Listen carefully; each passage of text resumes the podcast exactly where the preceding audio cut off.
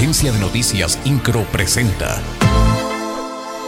Resumen informativo. En lo que va de la temporada de frío 2022-2023, se han reportado 1.795 casos positivos a influenza a nivel nacional y se han registrado 25 defunciones en 15 estados de la República Mexicana, entre ellos Querétaro. Tan solo en el estado de Querétaro se han registrado durante este periodo 198 casos positivos, de los cuales 76 son de influenza.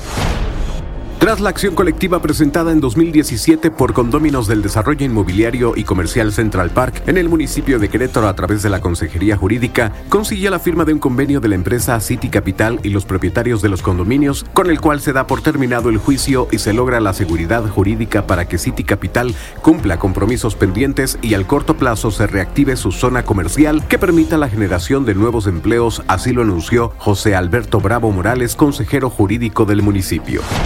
La secretaria de Educación Martelena Soto Obregón dio a conocer que hasta el momento no se contempla prohibir la venta de los dulces Lucas Muecas en Querétaro. Esto luego de que en Tlaxcala se prohibió la venta de estos productos en las escuelas luego de encontrar sustancias tóxicas en algunos dulces que se vendían a los niños.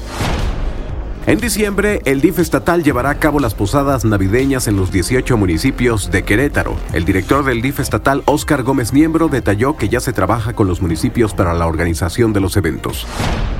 El secretario de Desarrollo Social, Agustín Dorantes, indicó que el principal objetivo de 2023 será combatir la pobreza y la pobreza extrema en Querétaro. Mencionó que se espera saber cuánto es el presupuesto que se ejercerá el siguiente año, pero al menos se contemplan proyectos de materia en combate a la pobreza, empoderamiento de las mujeres, la inclusión digital y la cohesión social. Nuestro país requiere liderazgos conciliadores que unifiquen posturas encontradas, no que polaricen, dice Leonor Mejía, presidenta estatal del PAN en Querétaro. Morena debe dejar de lado su división, insultos y encono con quienes piensan distinto a ellos.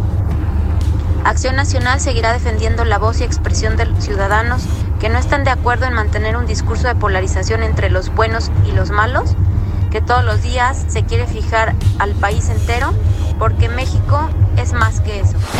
INCRO, Agencia de Noticias.